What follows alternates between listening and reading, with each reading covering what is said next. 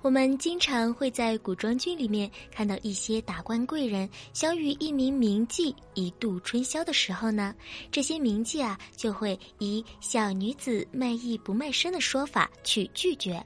那么，古代的时候，名妓为什么只卖艺不卖身呢？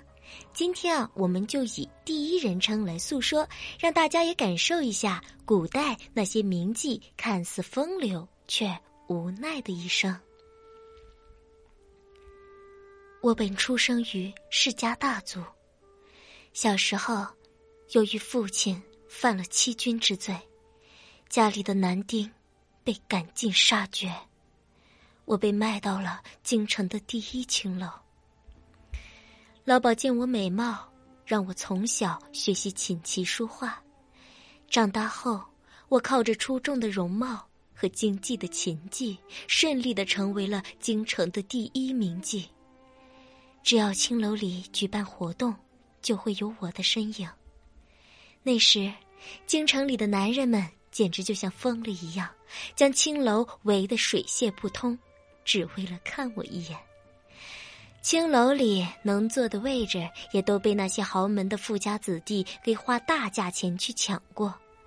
每一次的宴会上，我都会听到：“姑娘可谓天仙下凡，可否赏个脸？”与我同欢一夜。我始终认为，自己并不是妓女，可家破人亡的画面，就像铁板钉钉一样，深深的刻在我的脑海里，心里的落差，一刻也不能平息。每次我都会想，我本是大户千金，弟弟以前在朝廷也算是能呼风唤雨的人。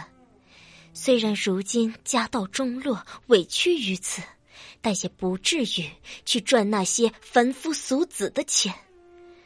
可每次，我只能无奈的回上一句：“小女子卖艺不卖身。”平民草根听到自然是不再作声，毕竟他们只要能够见我一面，就已经足够在朋友面前把牛皮给吹到天上去了。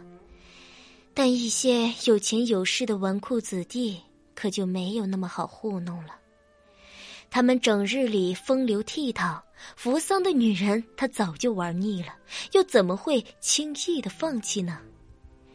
一次宴会之后，一个三品的大官中的少爷派他们身边的下人着重金到我面前，看着那白花花的银子，一阵恶心感瞬间从我的心里涌过。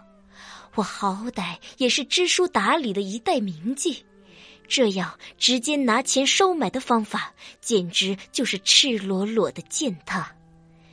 我在青楼里锦衣玉食，以歌舞情话为伴，还不至于活到以乞讨为生的地步。我好生谢绝了那个下人，可那个少爷却不依不饶。听到下人的回复，他立刻将手挎在背后。装出一副温文尔雅的样子过来向我搭讪，可我也不是傻子，这样装出来的文雅在我面前一眼就被识破，于是便随便的找了一个借口就离开了。那少爷见我不吃软的，颇有一番讽刺的说道：“你要是能把小爷给伺候好了，少不了你的荣华富贵，你可别不识抬举。”这些话被下面忙活的老鸨听到，他不想让伤害我的事情发生，毕竟我还是这里的招牌。于是他连忙假装训斥了我一声，便转身向那官家少爷说道：“爷，小女多有得罪，民女代他赔个不是。您大人有大量，就饶了他吧。若公子还有闲情雅致，不如看看其他女子。”我这里啊，最不缺的就是美女。能在这京城第一青楼里当老鸨，在朝中也是有靠山的。那官家少爷叫老鸨为我说话，便不再趟这趟浑水。但有的时候也有老鸨解决不了的客人，这些客人来了以后，我也只能硬着头皮上去招呼。老鸨也不多为难我。只是每次都无奈的对我说：“你卖艺不卖身与我无关，只要能把钱搞来，不得罪客人就行。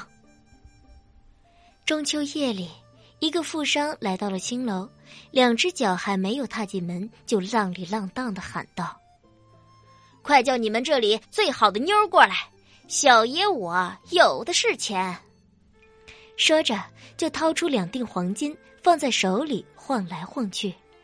老鸨见他出手阔绰，赶忙就吆喝着道：“哎呦，这位爷，您先坐着，我呀这就去给您安排。”我一脸无奈的走进那富商的客房，像往常一样端上茶酒，然后问道：“您是想让小女为您唱一曲呢，还是想听小女弹奏一曲呢？”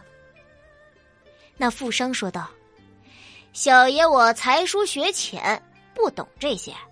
姑娘，你随意。听他如此说，我便弹了一曲最熟练的《平沙落雁》。可这似乎是对牛弹琴，那富商对我的琴声没有一点反应。我拨动琴弦的手指，在他的眼里，似乎就是几根绕来绕去的烧火柴吧。感觉到他的注意力一直放在我的身上。我也只能装出一副认真的样子，继续的伺候着他。富商心里明白，我这样的女子是很难得到的，可到了这里的人又怎么会有安分之心？当我的记忆都展示完毕之后，他喝了一大碗酒，借着一丝醉意，也大胆的提出了一夜春宵的要求。我知道。他并不会因为我的才能而尊重善待于我，更不可能对我产生一丝的怜悯。我习惯性的低声说道：“小女子只卖艺不卖身，还请大爷您自重。”可随着那富商几碗酒下肚，就喝得酩酊大醉。也许是酒后壮怂人胆，此时的他也不管强行伤害我会怎么样。直接摇摇晃晃的向我扑来，短短几步之遥，他迈出的每一步几乎要把这地板踏穿。我随手就拿起了桌上的小刀，顶在自己的脖子上，哭着说道：“你要是敢碰我一下，就跟着尸体春宵一刻吧。”屋内的声音惊动了外面的老鸨，毕竟我的倔强他是知道的。怕我出了什么意外，影响了青楼的生意，便赶忙带着几个家丁进来帮我解围，费了好大的功夫才让富商安定下来。老鸨看我以死相逼，而且钱也已经赚到手，他也便没有再过多的为难于我。终于在一日，我遇见了心目中的如意郎君，他弹奏的每一个音，就像是一股清泉洒进了我的心底。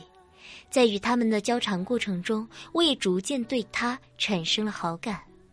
听说前些日子他考取了状元，当了一个不小的官。他待我极好，想着跟了他，自己以后也算是有了依靠。我控制不住的将自己交给了他。随后他每一次来，我都会与他寻欢作乐。后来他花了价钱把我从青楼里面赎了回去。我以为，从此以后我就有了身份和地位，可到了他的府上，他只知道让我接待贵宾的公关小姐。状元入朝不久，顶不住被人戳脊梁骨的压力，怎么可能明媒正娶？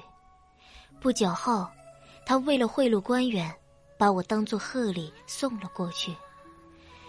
到这里，我才知道，我的人生。除了悲剧，别无他路。无论我是多么的精致，也只不过是他们男人手中精致的玩物罢了。